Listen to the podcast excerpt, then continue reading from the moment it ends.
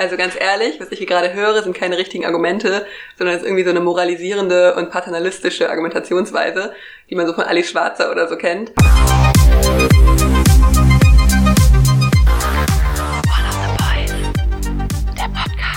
Willkommen zurück zu One of the Boys, der Podcast. Wie immer mit mir Liz.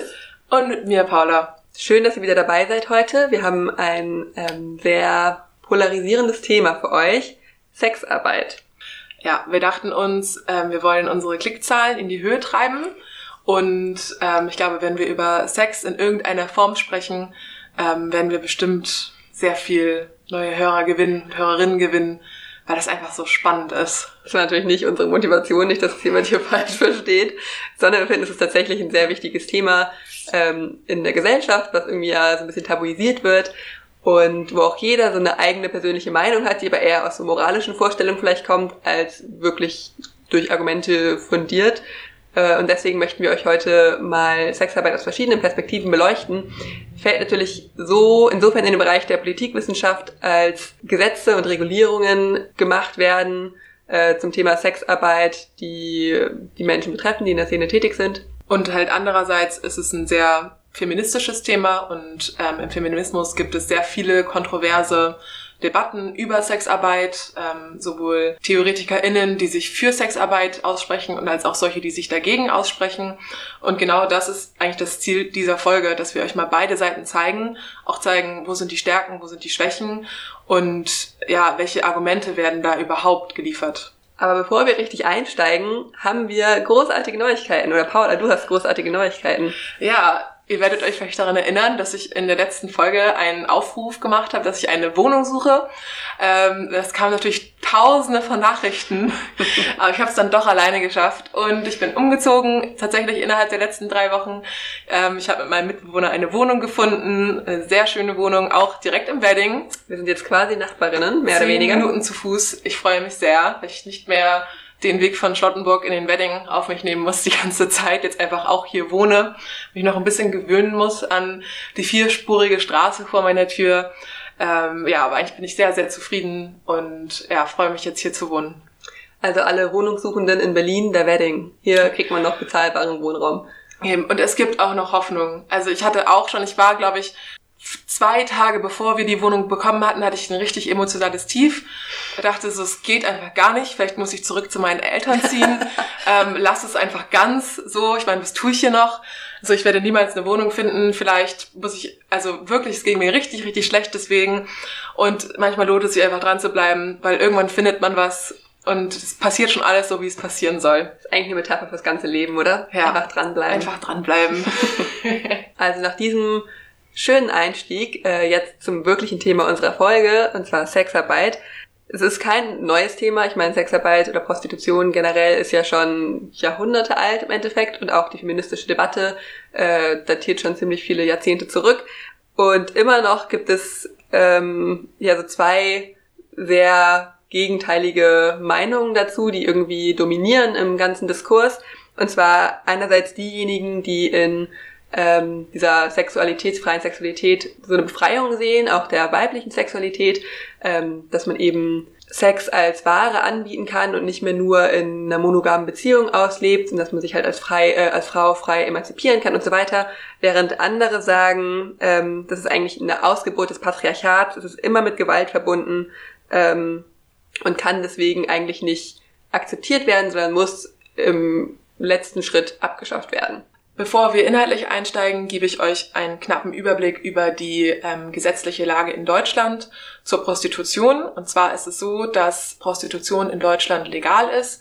Das heißt, man kann nicht dafür kriminalisiert werden, dass man sich prostituiert. Ähm, es gibt zwei Gesetze, die da besonders wichtig sind. Das ist einmal das Prostitutionsgesetz von 2002. Ähm, das war eines der liberalsten Prostitutionsgesetze in ganz Europa, das wir hier in Deutschland hatten weil es halt einerseits Prostitution legalisierte, das heißt weder Prostituierte noch Zuhälter oder Freier konnten ähm, oder sind, waren dafür, konnten dafür strafbar werden, dass sie sich prostituieren oder diese Dienste in Anspruch nehmen. Ähm, und dieses liberale Gesetz sollte halt dafür führen, dass ähm, es mehr Kontrolle gab, mehr Sicherheit gab, auch für die Prostituierten, also dass ähm, das Ganze nicht so in der Dunkelheit passiert, sondern dass man halt weiß, okay, es ist halt ein legaler Beruf in dem Moment, der halt nicht sittenwidrig ist, der ausgeübt werden kann. Ähm, und das war im europäischen Vergleich schon relativ liberal. Ähm, allerdings hat sich die rechtliche Lage seit 2016 oder besser gesagt 2017 ein bisschen geändert, denn seitdem haben wir auch noch das Prostituiertenschutzgesetz. Das wurde von der Großen Koalition ähm, verabschiedet und hatte eigentlich zum Ziel, die Lage von Prostituierten ähm, dezidiert zu verbessern, also ihnen mehr Rechte zu geben und sie abzusichern. Also das war zumindest die Intention. Ob das wirklich geklappt hat, sei nun mal dahingestellt. Im Kern beinhaltete das Gesetz, dass es eine Meldepflicht für Prostituierte gab, also dass wenn eine Frau oder ein Mann ähm, Sexarbeit leistet, dass er oder sie sich melden muss, dann bekommt man auch einen Prostituiertenausweis, der im Jargon dann Hurenpass genannt wurde.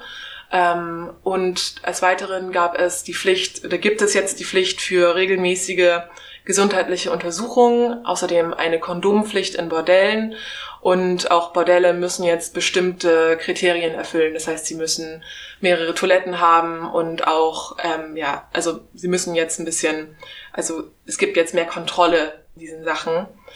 Also im Endeffekt nimmt das Gesetz drei Personengruppen in die Pflicht. Einmal die SexarbeiterInnen, ähm, dann die Freier, also die quasi die Dienstleistungen in Anspruch nehmen und die BetreiberInnen, also diejenigen, die zum Beispiel ein Bordell betreiben oder auch schon, wenn sich jetzt zwei ähm, SexarbeiterInnen zusammenschließen und äh, gemeinsam ähm, in einer, weiß ich nicht, in der Wohnung oder so ihre Dienste anbieten, dann muss ich auch schon eine als Betreiberin dieser, in Anführungszeichen, ist ja kein Modell, aber ne, dieser Gemeinschaft äh, nennen und genau, hat da dann auch nochmal gewisse Pflichten. Und was auch noch wichtig ist, dass sobald man sich meldet, muss man ein Beratungsgespräch in Anspruch nehmen. Und so die Einzelheiten des Gesetzes werden wir auch später nochmal besprechen, weil da gibt es natürlich auch äh, sehr unterschiedliche Meinungen zu, ob das jetzt irgendwie einen Vorteil gebracht hat oder nicht. Genau, und vielleicht was ich noch ganz kurz dazu sagen würde, ist also, dass das Ziel von dem Gesetz war halt auch, dass wenn sich Prostituierte melden, also angemeldet sind, dass sie dann auch versichert sein können, dass sie ähm, Rente bekommen später. Und also das war auch noch ein Teil davon, warum das Gesetz verabschiedet wurde. Aber wie Liz eben schon gesagt hat, ähm, wird das Gesetz auch von vielen Seiten kritisiert und das werden wir in der Folge, glaube ich, auch noch ein bisschen machen. Die Situation von SexarbeiterInnen in Deutschland ist empirisch nicht besonders gut dokumentiert. Also es gibt wenig Studien. Die Studien sind alle auch äh, von vielen Seiten kritisiert worden oder sind zum Teil auch sehr, sehr alt. Ähm, es gibt nur Schätzungen, wie viele Menschen ähm, in der als SexarbeiterInnen tätig sind. Es wird geschätzt zwischen 150.000 und 700.000 in Deutschland. Ich meine, das divergiert ziemlich doll, ne? das mhm. geht in beide Richtungen. Es ist klar, dass auch eine große Dunkelziffer vorhanden ist, weil sich sicherlich nicht alle Menschen äh, melden, aus verschiedenen Gründen, die wir später nochmal besprechen. Natürlich, das wisst ihr auch alle, es gibt sowohl auf dem Land als auch in der Stadt, wobei natürlich Städte teilweise auch Ballungsgebiete sind. Und ähm, es hat sich gezeigt, dass es eine Verhäuslichung von Sexarbeit gibt, also dass weniger auf dem Straßenstrich zum Beispiel ähm, Tätigkeiten angeboten werden, sondern dass sich in Wohnungen oder in Bordelle oder so verlagert. Also weniger in der Öffentlichkeit, sondern mehr im Privaten. Und der jährliche Umsatz in der Prostitutionsbranche wird auf 14,5 Milliarden Euro geschätzt. Ähm, das einfach nur, um zu zeigen, dass es jetzt keine ganz kleine Industrie ist, sondern durchaus ein relevantes, ja, relevantes Gewerbe auch für Steuern und so weiter. Ist ja nicht so, als würde der, der Staat nicht auch irgendwie äh, Geld draus ziehen. Und es ist keine Nische oder sowas, sondern es ist einfach ein Teil unserer Gesellschaft. Exakt. Und es wird ja oft stigmatisiert, aber wenn man sich diese Zahlen anschaut, obwohl sie jetzt nicht ähm, komplett eindeutig sind und wir wirklich keine aktuelle Statistik gefunden haben, die irgendwie aussagekräftig darüber sein kann, wie viele Menschen Sexarbeit in Anspruch nehmen oder wie viele Menschen als SexarbeiterInnen arbeiten, sei das jetzt ab und zu oder in Vollzeit quasi, ähm, können wir trotzdem feststellen, dass es einfach eine ein großer Anteil von Menschen sind, die das machen und es jetzt nicht verschwindend gering ist und keinesfalls nur an den Rändern der Gesellschaft passiert. Und Paula und ich haben das jetzt so aufgeteilt, dass ich mich eher mit ähm, ja, sexpositiven oder Pro-Stimmen zu Sexarbeit beschäftigt haben, die per se nicht gegen Sexarbeit sind, sondern eher gegen den Kontext, in dem Sexarbeit äh, stattfindet, während du dir eher Sachen oder eher Argumente durchgelesen hast oder dich beschäftigt hast, die eben ganz klar diese andere Position beleuchten, die wir am Anfang beschrieben haben. Die sagen, das sei ein Ausgeburt des Patriarchats und das sei zu bekämpfen. Genau, also das, das Ziel von meiner Argumentationslinie heute wird es eigentlich sein zu sagen, ähm, Prostitution oder Sexarbeit ähm, sollte einfach verschwinden. Also man sollte alles dafür tun, dass das nicht mehr stattfindet, weil es einfach an sich eine Form von Machtmissbrauch und ja, auch ganz viel Gewalt ist. Und da haben wir eigentlich schon unseren ersten Bruch. Du hast gerade von Prostitution gesprochen und ich persönlich würde sagen, das geht nicht. Wir sprechen mittlerweile von Sexarbeit, äh, um eben ganz deutlich zu machen, dass es eine Arbeit ist, dass es, ähm, dass es sich um eine Dienstleistung handelt, die angeboten wird und nicht um irgendwie ja ein verruchtes Hobby oder so, sondern es ist einfach die Lebensgrundlage vieler Menschen. Ähm, dieser Begriff der Sexarbeit geht zurück auf die internationale Hurenbewegung. Ähm, Hure ist eins dieser Wörter, was reclaimed wurde, also was ja auch oft als Schimpfwort benutzt wurde, aber was durch die Menschen, die quasi mit diesem Begriff bezeichnet werden, ähm, durch die eigene Verwendung quasi wieder positiv umkonnotiert wurde. Also wenn man sich selbst, wenn man selbst als Sexarbeiterin sich als Hure bezeichnet, dann verliert es ja diesen Schimpfwortcharakter. Ähm, und gerade in den 1980er Jahren gab es eben diese große Hurenbewegung. Und in diesem Kontext steht eben auch der Begriff der Sexarbeit, der auf Carol Lay zurückgeht. Sie ist Sexarbeitsaktivistin gewesen. Und genau, wie ich gerade gesagt habe, es geht darum, dass man einen nicht stigmatisierenden Begriff möchte, ähm, der eben diese Arbeit in den Fokus rückt. Also ich finde, man kann das jetzt nicht stigmatisierend nennen, ich würde es verherrlichend nennen, äh, weil Sexarbeit ist einfach keine normale Dienstleistung, die ich anbiete, wie ich jetzt eine andere reguläre Dienstleistung anbieten kann auf dem Arbeitsmarkt. Ähm, Sexarbeit lässt sich einfach nicht gleichsetzen mit anderen Arbeitsarten, die es gibt.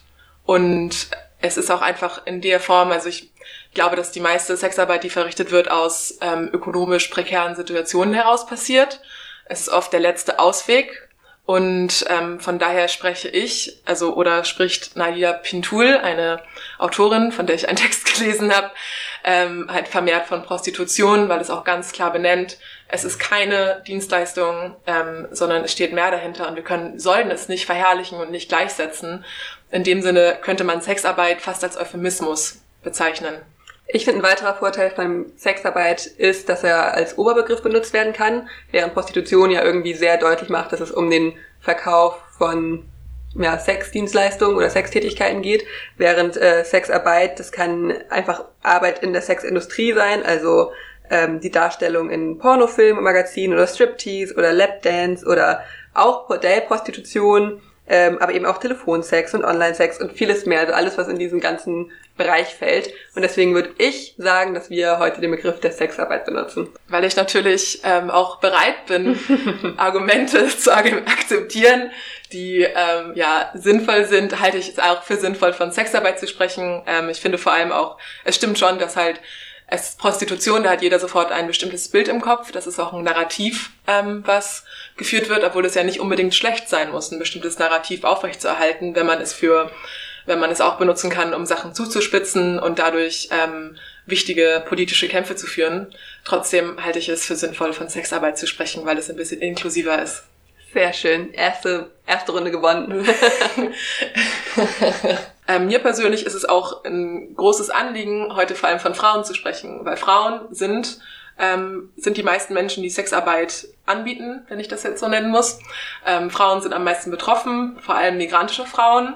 Und aus einem feministischen Standpunkt, also als Frau selber, finde ich das einfach super wichtig, ähm, hier über die zu sprechen, ähm, die einfach am meisten betroffen sind und von daher finde ich, dass es bei Sexarbeit, ähm, dass es da eigentlich darum geht, Frauen zu schützen und Frauen zu helfen. Das finde ich ein bisschen schwierig, weil dadurch machst du andere Personengruppen unsichtbar, wie zum Beispiel Trans-SexarbeiterInnen oder Menschen, die sich eben nicht dem weiblichen oder männlichen zuordnen. Und das ist ähm, auch in der Sexindustrie jetzt keine kleine Gruppe. Ich meine, du hast sicherlich recht, dass es äh, zu großen Teilen auch geschlechtlich konnotiert ist, also dass Menschen, die Sexarbeit anbieten, auch oft Frauen sind, aber eben nicht immer. Und deswegen finde ich, muss man auch da von dem gegenderten SexarbeiterInnen sprechen und kann nicht einfach von den Frauen generell sprechen. Also jetzt hin und her, ob das jetzt SexarbeiterInnen sind ähm, oder halt Frauen. Also ich würde halt auch nochmal hervorheben, dass die meisten Freier auch Männer sind und ähm, dass es eigentlich auch darum geht, wie sich Männer Zugang zu weiblichen oder Frauenkörpern verschaffen. Aber das wollte ich nur noch mal kurz anmerken. Äh, viel wichtiger ist mir eigentlich ähm, der Aspekt der Selbstbestimmung, weil ich habe das Gefühl, dass vor allem von ähm, bestimmten SexarbeiterInnen ähm, ein bisschen so dieser Mythos aufrechterhalten wird, man macht das freiwillig, mein Körper, meine Rechte. Ähm, und ich will diesen Menschen das gar nicht absprechen, dass das manche freiwillig machen. Wenn ich mir jetzt aber die Realität anschaue, wenn ich jetzt in Berlin in der Kurfürstenstraße rumlaufe, dann sehe ich meiner Meinung nach keine selbstbestimmten Menschen, die das gerne freiwillig machen, weil sie ihr Taschengeld aufbessern oder das einfach angenehm finden, diese Arbeit zu verrichten, sondern das sind halt Menschen, die sind meistens auch ähm, drogenabhängig oder machen das wirklich nicht freiwillig, also denen geht es einfach schlecht. Also das finde ich jetzt sehr krass. Also das ist eine ziemliche Homogenisierung der SexarbeiterInnen ähm, und eine generelle Viktimisierung. Das finde ich auch schwierig, jetzt alle als Opfer darzustellen. Ich meine, klar, es gibt bestimmt auch Negativbeispiele, wo Menschen das vielleicht unfreiwillig machen. Ähm, es ist ganz klar, dass Sexarbeit eine Reaktion auf sozioökonomische Erfordernisse von einer heterosexistischen und rassistischen Gesellschaft ist. Und natürlich ist die dann auch betroffen von patriarchalen Strukturen und so weiter. Aber du kannst ja nicht komplett dieser Personengruppe die Handlungsmacht absprechen und sagen, die können keine eigenen Entscheidungen treffen und würden das alle unfreiwillig machen. Und gerade auch diese Spaltung zwischen freiwillig und unfreiwillig finde ich schwierig, weil die oft einhergeht mit, was du eben gesagt hast, diese, diejenigen, die vielleicht auch im Fernsehen auftreten und so, die dann so ein bisschen wie die Positivbeispiele, die das irgendwie neben dem Studio machen oder, oder, oder, oder. Die Welt geht ja immer einher mit diesem Bild von der in Anführungsstrichen westlichen, weißen, emanzipierten, selbstbestimmten Frau, die das eben freiwillig mache und dem gegenüber wird dann die migrantische ähm, Sexarbeiterin gestellt, die das unfreiwillig macht oder aus Geldnot oder aus Zwang, ähm, vielleicht noch mit Menschenhandel verstrickt. Äh, und das ist ja eigentlich eine sehr rassistische Vorstellung und ist so durch so einen weißen Blick oder durch so einen kolonialen Blick. Ähm, und das finde ich auch sehr, sehr schwierig, was man dafür Denkmuster mit aufmacht. Aber wenn ich einfach die Realität halt sehe und dass es halt Frauen gibt, die durch Menschenhandel nach Deutschland kommen, um dann hier in Bordellen zu arbeiten, das Geld niemals sehen, was sie da verdienen, dann wird ihnen werden einfach Geschichten erzählt, sie müssten das Geld jetzt abarbeiten, ähm, weil sie ja die Reisekosten irgendwie zurückzahlen müssen. Dann finde ich es halt, wenn ich halt, wenn solange es solche Fälle gibt und es auch unter dem Deckmantel von Sexarbeit passiert, kann ich Sexarbeit nicht ähm, freisprechen und kann nicht sagen, dass es eine Form von legitimer Dienstleistung ist. Aber dadurch werden ja, also durch diese Argumentation werden ja strukturelle Bedingungen total verschleiert. Weil es ist ja nicht nur das Problem, dass Sexarbeit geleistet wird, sondern das Problem ist dann ähm, eine schlechte Migrationspolitik und ein Problem ist, dass Menschen in Armut leben und so weiter. Und das Problem ist nicht die Sexarbeit an sich, sondern eben die Bedingungen, in der die Sexarbeit stattfindet und die Situation, in der sich die Menschen finden, weil sie keine Rechte haben und so weiter. Äh, aber das liegt ja nicht per se an der Sexarbeit, die ausgeübt wird. Aber es liegt natürlich auch in einer Gesellschaft, in der es anscheinend in Ordnung ist, dass so etwas passiert. In der das halt, in der das legal ist, dass so etwas passiert. Eine Gesellschaft, in der Männer mit migrantischen Frauen ähm, Sex haben können und dafür Geld zahlen. Und das ist ja auch ein gesellschaftliches Problem, das wir haben, dass wir da anscheinend ähm, blind sind und das akzeptieren. Und vor allem wir privilegierten Frauen müssen doch eigentlich diesen Frauen, ähm, die diese Arbeit verrichten müssen, aus ökonomischen Zwängen, müssen wir doch helfen und können doch jetzt nicht sagen, ja, schöne Selbstbestimmung. Also das finde ich super schwierig und das so zu sagen einfach. Also ganz ehrlich, was ich hier gerade höre, sind keine richtigen Argumente, sondern es ist irgendwie so eine moralisierende und paternalistische Argumentationsweise, die man so von Alice Schwarzer oder so kennt. Ich möchte das ja gar nicht romantisieren. Ich möchte nicht sagen, dass Sexarbeit der tollste Job der Welt ist und so weiter. Ähm, ich möchte ihn politisch kontextualisieren. Und ich sage eben, dass der Kontext viel wichtiger ist und dass man eigentlich sich die Ursachen der Probleme in der Sexarbeit angucken sollte und sich damit auseinandersetzen sollte, statt ähm, noch weitere Regelungen einzuführen, die meist diskriminierende und auch stigmatisierende Wirkung haben. Weil eigentlich ist nämlich diese Stigmatisierung durch den Staat und durch die Gesellschaft und den Zustand der generellen Rechtsunsicherheit von SexarbeiterInnen das viel größere Problem oder eigentlich das größte Hindernis für ein menschenwürdiges Leben von SexarbeiterInnen. Weil durch so diese moralischen Bewertungen, die du ja gerade vornimmst, werden diesen Frauen und Männern und auch alles dazwischen, den Menschen, die ArbeitnehmerInnenrechte zum Beispiel vorenthalten, für die wir so lange schon gekämpft haben, weil es eben nicht als richtige Arbeit anerkannt wird und damit die Frauen nicht geschützt werden, sondern ja eigentlich ihnen Rechte abgesprochen werden und sie entrechtet werden. Und deswegen muss man Sexarbeit überhaupt erstmal als richtige berufliche Tätigkeit anerkennen, damit man da aufbauend dann die Probleme in der Branche bekämpfen kann und damit sie auch überhaupt die Chance haben, über Probleme zu sprechen. Denn wenn jedes Mal, wenn eine Sexarbeiterin über Probleme in der Branche spricht, direkt ein riesiges Fass aufgemacht wird, dass über Sexarbeit generell diskutiert wird, dann führt das ja nur dazu, dass die Menschen nicht mehr über die Probleme sprechen und das verschwiegen wird und das einfach wieder so ein bisschen in die Unsichtbarkeit rückt. Dabei wollen wir doch, dass diese Probleme besprochen werden können und dass sie wirklich an der Wurzel quasi bekämpft werden können, anstatt so zu tun, als wäre Sexarbeit das eigentliche Problem. Und die strukturelle Gewalt, wenn du sprichst, durch ein Berufsverbot zu bekämpfen, macht überhaupt gar keinen Sinn, weil das ändert die Strukturen ja im Endeffekt nicht. Das ändert ja nur die Wirkung. Also ich denke, man muss einfach einen Schritt vorher gehen und sich die Kontexte und die Bedingungen angucken, aus denen eben diese schlechten Zustände in der Sexarbeit entstehen und nicht generell Sexarbeit bekämpfen. Mein eigentliches Ziel ist natürlich nicht, dass ähm, Frauen, die in der Sexarbeit arbeiten, kriminalisiert werden und ähm, dass sie dadurch vielleicht in noch prekärere Situationen kommen, als sie ohnehin schon sind. Ich denke halt auch der Grund, warum ich so emotional argumentiere, ist einfach, dass es ein super emotionales Thema ist, von dem man sich nicht ganz frei lösen kann. Weil ich denke, letztendlich geht es halt darum, dass die weibliche Sexualität, ich spreche jetzt mal dezidiert von weiblicher Sexualität, weil es nun mal die Sexualität ist, die am meisten in der Sexarbeit verkauft wird, ähm, zur Ware gemacht wird. Sie kann erworben werden durch Männer, durch Freier, von mir ist euch durch FreierInnen, ähm, wenn man das jetzt so sagen möchte. Und ich denke halt, dass wir deswegen, also wenn wir jetzt von politischen Maßnahmen sprechen, wäre für mich auch der erste Weg zu sagen, es muss verboten werden, Sex zu kaufen. Es kann in einer Gesellschaft nicht in Ordnung sein, dass jeder Mensch jeden Tag Sex kaufen kann, weil er dadurch einfach super patriarchale ähm, Strukturen verfestigt. Aber das ist doch eigentlich absurd, es zu akzeptieren, dass manche Menschen ihren Körper oder ihre Psyche in Gefahr bringen, weil sie meinetwegen das staatliche Gewaltmonopol ähm, verteidigen wollen, also quasi als Soldat oder als Soldatin ähm, in Kriegsländer gehen, was ja auch eine riesige Auswirkung auf den Menschen, seine Psyche und seinen Körper hat. Aber Sexarbeit, der plötzlich mit so einer Doppelmoral gesehen wird und plötzlich nur weil es irgendwie um Sex geht und um den Körper von jemandem, also den sexuellen Körper von jemandem, das so ja moralisch abgewertet wird und so als verrucht und gesellschaftlich nicht akzeptabel gesehen wird. Das finde ich irgendwie, das ist einfach eine krasse Doppelmoral.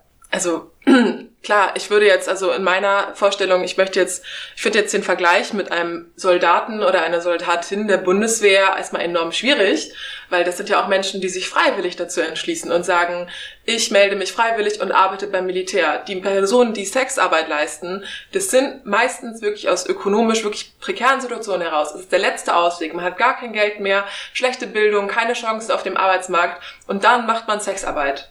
Aber das ist doch auch eine Doppelmoral, oder? Zu sagen, dass das eine, für das eine kann man sich freiwillig entscheiden und für das andere nicht. Warum denn? Dann kann man ja auch sagen, dass man im Kapitalismus immer unter dem Zwang steht, man sich immer für irgendeinen Job entscheiden muss und man nicht so richtig freiwillig macht. Aber warum ist es okay, manche Menschen entscheiden sich, oder wahrscheinlich kannst du dir auch nicht vorstellen, für einen Mindestlohn die Fäkalien von anderen Menschen wegzuschrubben. Ähm, und trotzdem hinterfragt mir nicht, dass es manche Menschen freiwillig machen, während andere eben freiwillig Sexarbeit leisten. Also ich also kann jetzt nur von mir selber in dem Moment sprechen, aber wenn ich mich jetzt beim Jobcenter melde und dann bekomme ich einen Vorschlag, ich könnte doch jetzt im Bordell arbeiten, das finde ich einfach aus der feministischen Perspektive untragbar, dass mir dann zugemutet wird, dass ich meinen Körper verkaufen muss. So, dann kann ich doch, also warum kann es nicht, warum werden nicht andere Wege aufgezeigt? So, warum muss ich das normalisieren? Wie kann ich aus einer feministischen Standpunkt Frauen sagen, na ja, komm, ob du jetzt Klos putzt oder anschaffen gehst, ist doch im Endeffekt kein Unterschied. Also erstmal würde ich sagen, den Körper verkaufen ist ein sehr schwieriger Ausdruck. Man verkauft ja nicht den Körper. Äh, darum geht's nicht. Das ist wie gesagt eine Dienstleistung, die angeboten wird und nicht der ganze Körper, der zum Verkauf steht. Und B, also wir sind noch weiter davon entfernt, dass im Jobcenter sowas angeboten wird. Aber man könnte ja Nein sagen. Es ist ja nicht so, dass es dann gezwungen wird, wenn man den Job macht, dass man dann irgendwie keine weiteren Leistungen bekommt. Und wie gesagt, wir sind so weit davon weg, dass es im Jobcenter angeboten wird. Das finde ich eine bisschen vage vage Argumentation. Ich wollte es in dem Moment auch nur ein bisschen zuspitzen, um halt zu zeigen, wohin so eine Liberalisierung und Normalisierung von Sexarbeit am Ende führen kann. Also wenn wir das weiter stricken und halt sagen, okay, es ist eine Dienstleistung wie jede andere, werden mir dann irgendwann werden mir dann Leistungen gestrichen, weil ich so einen Beruf nicht annehme. Und da finde ich halt, müssen wir halt fragen, was ist das überhaupt für ein Beruf? Was ist das für eine Arbeit? Und was für Werte und Normen verstecken sich dahinter? Und das sind für mich, also meiner Meinung nach, es ist da immer, also es, es hat etwas total Patriarchales an sich. Also ich sehe das Problem dieser Stigmatisierung auch eigentlich so ein bisschen in der über Jahrhunderte hinweg beförderten ähm, Moralpolitik von Kirchen und der Macht, die Kirchen auf den Staat und auf die Gesellschaft ausgeübt haben, ähm, weil es natürlich sich in Anführungszeichen nicht gehört hat, dass eine Frau ihre Sexualität in der Öffentlichkeit so gezeigt hat oder ausgelebt hat und man es natürlich dann stigmatisieren musste und in der Öffentlichkeit also die Frauen ähm, aussondern musste aus der Gesellschaft, damit nicht irgendwie plötzlich Geschlechterverhältnisse ins Wanken kommen. Und deswegen kann man das auch ganz gut von ableiten, warum heute noch diese Stigmatisierung vorhanden ist, dass man eben SexarbeiterInnen als irgendwie andere Frauen, die halt irgendwie nicht so richtig dazu, die nicht diesem Archetyp der Mutter entsprechen, die nicht sorgen für eine Familie, sondern die irgendwie ihre Sexualität halt außerhalb von diesen ja, Familienbeziehungen oder Partnerschaftsbeziehungen ausüben. Aber was das eigentliche Problem ist, was ich eben auch schon mal kurz angesprochen habe, dass man nicht über eigentliche Probleme in der Sexarbeitsindustrie sprechen kann, wenn man eben generell dann immer ein eine Diskussion über Sexarbeit loslöst, dass die Arbeitsbedingungen natürlich noch nicht ideal sind, dass es zum Beispiel keine tarifliche Gestaltung der Arbeitsbedingungen gibt, dass es keine Gewerkschaften gibt, die sich zuständig fühlen, es gibt keine Berufsgenossenschaften. Und somit wachen ja eigentlich Gesundheitsämter und manchmal sogar die Polizei über die Arbeitsbedingungen. Und das ist super schwierig. Und Feministinnen versuchen immer wieder Sorgearbeit als geleistete Arbeit irgendwie sichtbar zu machen und dass es anerkannt wird, aber aus irgendeinem Grund ist plötzlich bei Sexarbeit so ein Tabu erreicht dass das eben nicht mehr zu dieser Care-Arbeit oder Sorgearbeit gehört. Und das finde ich auch eine Doppelmoral. Ich finde, da müssen wir drüber hinwegkommen. Also ich bin auch durchaus der Meinung, dass wir Frauen, ähm, die halt in der Sexarbeit arbeiten, dass wir die versuchen müssen zu schützen und ihnen zu helfen, aber ihnen halt eigentlich auch helfen, ihnen dabei helfen müssen, von dieser Arbeit wegzukommen. Und ich glaube, wenn wir jetzt anfangen, also es gibt ja auch Verbände und das finde ich auch total gut, weil ähm, da sich ja auch SexarbeiterInnen organisieren können und ein Sprachrohr finden und dadurch auch politische Forderungen ähm, formulieren können und so weiter.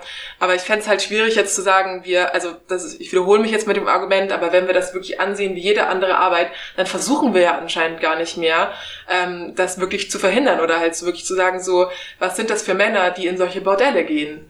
So, was sind das für Menschen, die halt andere Menschen auf diese Art und Weise benutzen, die Sexualität als Ware kaufen?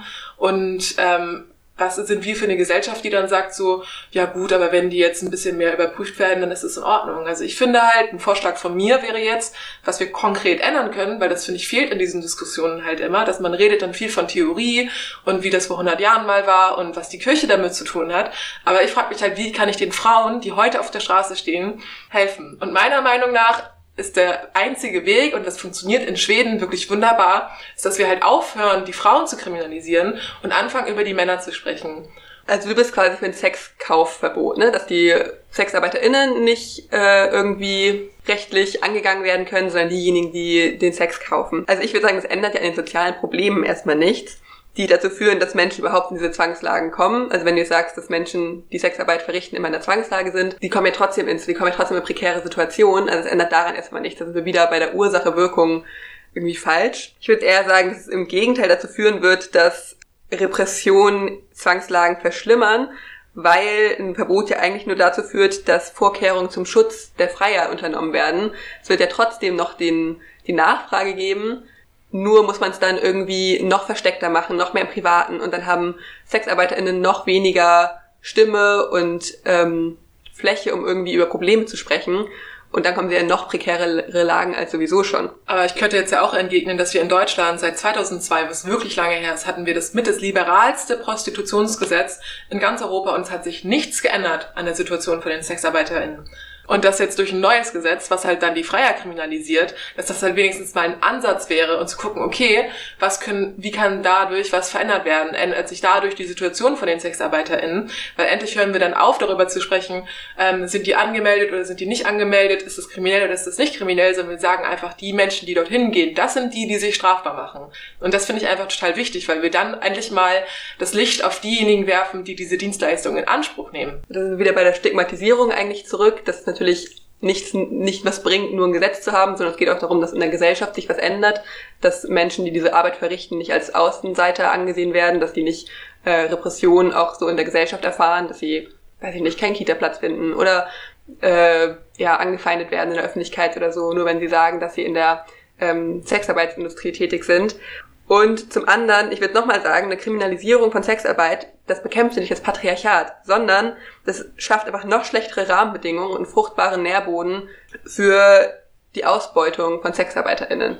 Aber ich finde es ganz gut, dass du das Gesetz gerade nochmal angesprochen hast, weil da bin ich, habe ich auch so den einen oder anderen Kritikpunkt dran, beziehungsweise eigentlich natürlich nicht nur ich, ich spreche ja hier für eine Lobby von ähm, SexarbeiterInnen und AktivistInnen äh, und SympathisantInnen, die sich eben vehement seit 2016, 2017 gegen das Gesetz wehren, die nämlich sagen, das Gesetz, das schützt nicht, sondern das gefährdet. Es wird kein einziges Recht für SexarbeiterInnen verankert, sondern es findet eher eine Entrechtung der Menschen statt und es werden unverhältnismäßige Pflichten eingeführt. Da gibt es zum Beispiel die Kampagne Sexarbeit ist Arbeit, Respekt. Das verlinken wir auch euch wieder online, so die ganzen Quellen und so, die wir hier benutzen, die die einzelnen Konsequenzen, die es eben tatsächlich dann im realen Leben für die SexarbeiterInnen ähm, gibt, durch das Gesetz aufzeigen. Die Kritikpunkte, die ich jetzt anbringe, sind bestimmt nicht ausschöpfend. Also es gibt deutlich mehr, aber nur mal ein paar Beispiele ähm, für die Problematik aufzuzeigen. Also wir haben ja schon am Anfang gesagt, dass es diese Beratung gibt, wenn man sich anmeldet als ähm, Sexarbeiterin.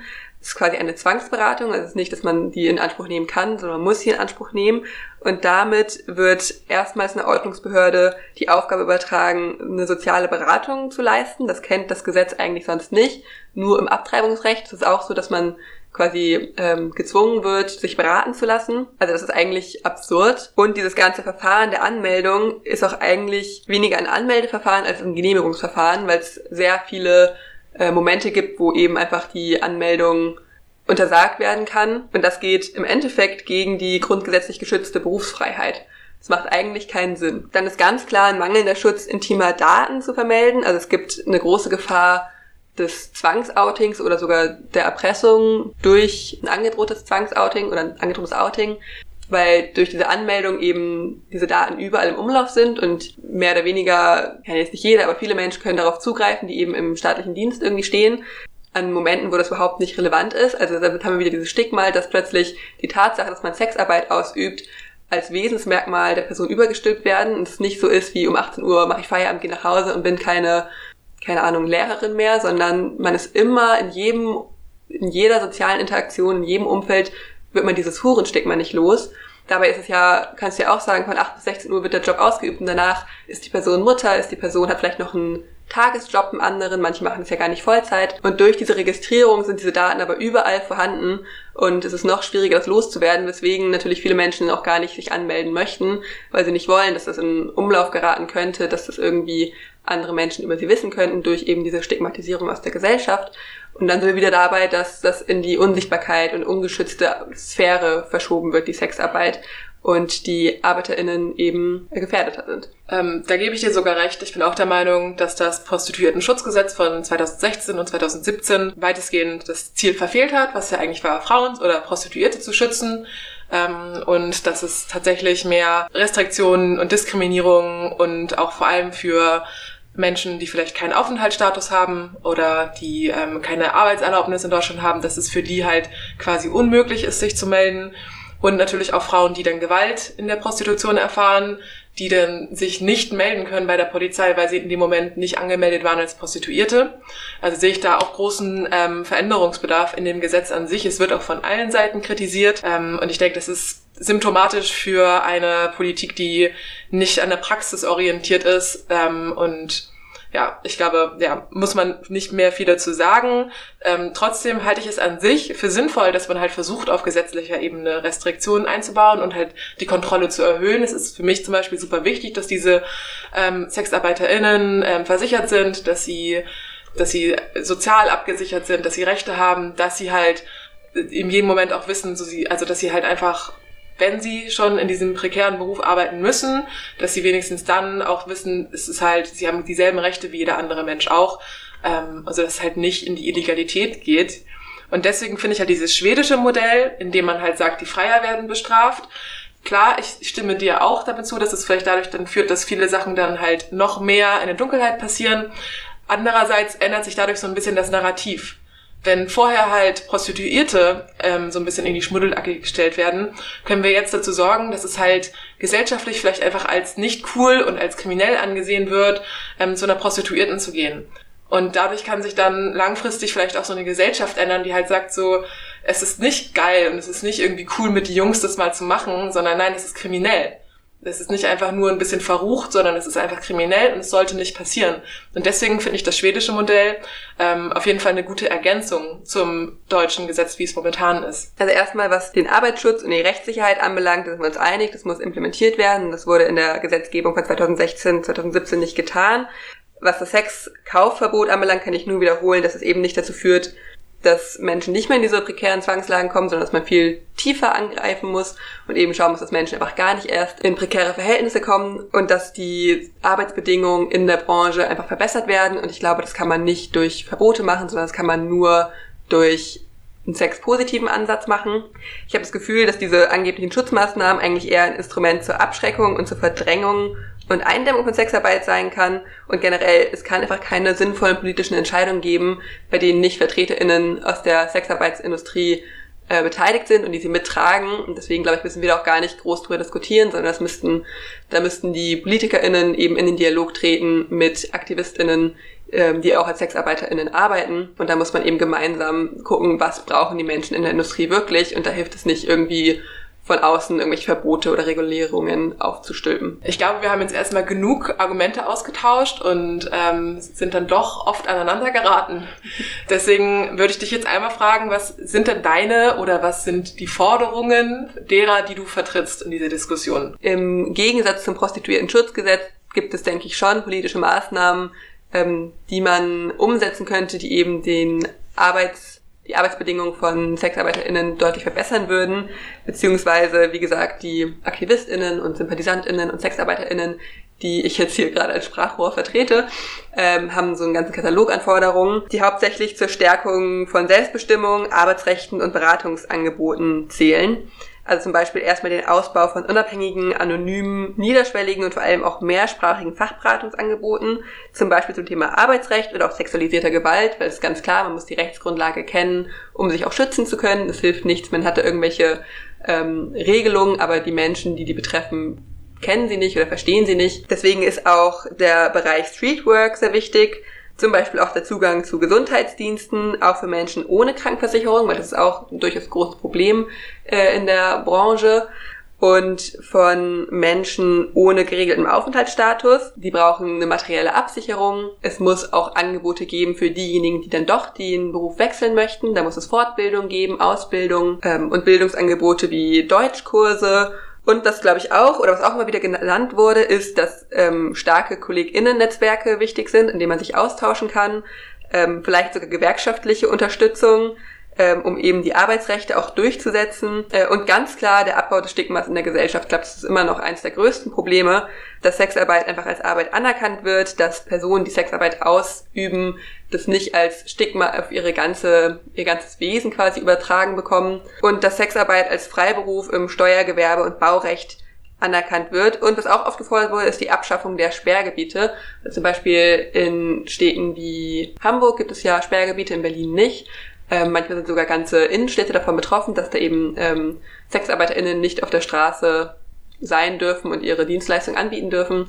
Ähm, und das führt auch dazu, dass ähm, Menschen zum Beispiel an unsichere Orte verdrängt werden oder dass sie auch während ihrer Freizeit äh, Repressalien erfahren, weil sie meinetwegen dort einkaufen und dann aber bekannt sind als SexarbeiterInnen und deswegen ähm, ja, Bußgelder zahlen müssen oder solche Dinge und es deswegen auch das sehr negative Auswirkungen hat. Aber im Endeffekt, ja, geht es wirklich darum, das arbeitsrechtlich zu verankern und was ich schon gesagt habe, auch einfach die Ursprünge äh, von den schlechten Bedingungen in der Industrie, denen auf die Spur zu kommen und das anzugreifen, also wirklich die Wurzel zu packen und nicht ähm, ja, Sexarbeit zu verteufeln. Ähm, Finde ich teilweise sehr richtige und wichtige Forderungen, die denke ich auch ähm, eine Alice Schwarzer dann unterschreiben würde. In erster Linie muss es halt darum gehen, die Menschen, die in der Sexarbeit tätig sind, ähm, halt dass die eine gesicherte Lage haben, wie du eben gesagt hast, dass sie ähm, Rechtssicherheit haben, dass sie Zugang zur medizinischen Versorgung haben, das würde ich alles genauso unterschreiben. Ich würde aber den Schritt dann noch weitergehen und sagen, gut, natürlich, das ist halt so dieses allererste, was wir machen müssen, ist, dass diese Menschen,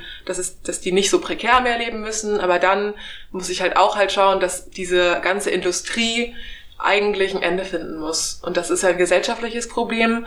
Ähm, und daher dann auch der Ansatz, dass man halt auch vielleicht in den Dialog tritt, ähm, gesellschaftlich halt anfängt bei der Erziehung von Jungen und von Mädchen halt aufzeigt, so, dass es halt an sich meiner Meinung nach oder halt der Meinung derer, die ich vertrete nach, einfach super schwierig ist, dass man durch finanzielle Leistungen Zugang zum Körper von einer Person bekommt, dass wir da halt den Körper warenförmig machen in einer kapitalistischen Logik, die auch zutiefst antifeministisch ist oder sexistisch ist ähm, und dass wir halt auch da weitermachen müssen. Und natürlich hast du recht, das ist die Gesellschaft an sich, aber ich denke mir so, natürlich versuche ich die Ursache zu bekämpfen, aber ich kann das Symptom ja nicht außer Acht lassen und muss halt auch gucken, dass ich halt das, was ich sehe, die akute Situation, wie sie jetzt da ist, wo halt viele Frauen prekär arbeiten, dass ich denen halt auch helfe und denen auch Angebote mache, wie sie, ähm, was du auch meintest, Weiterbildung bekommen, andere Berufe erlernen können.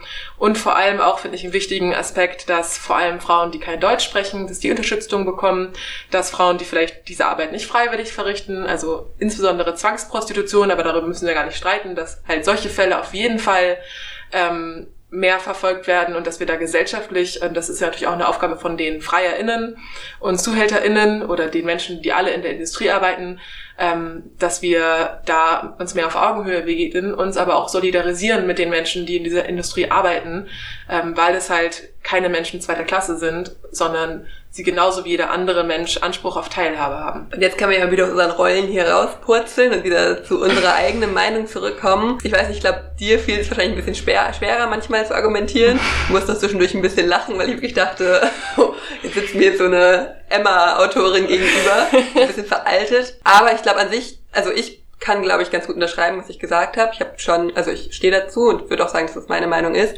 Wie sieht's bei dir aus? Bist du so ein bisschen, nachdem du jetzt deine ganzen Argumente hier auch intensiver betrachtet hast? Ich muss tatsächlich sagen, dass natürlich je länger man sich mit Argumenten auseinandersetzt, auch wenn man sie vielleicht am Anfang gar nicht teilt, dass man dann doch irgendwann sich dem gegenüber dann so ein bisschen verantwortlich fühlt. Und dann hatte ich teilweise das Gefühl, doch, das ist jetzt meine Meinung, die ich hier vertrete. Und ich fand es auch super spannend, halt auch aus so einem Aspekt des Dialogs heraus, sich mal einfach in die andere Position reinzuarbeiten. Weil total oft ist es, finde ich, jetzt auch, wenn wir jetzt miteinander sprechen oder mit anderen Freunden sprechen, haben immer alle die gleiche Meinung.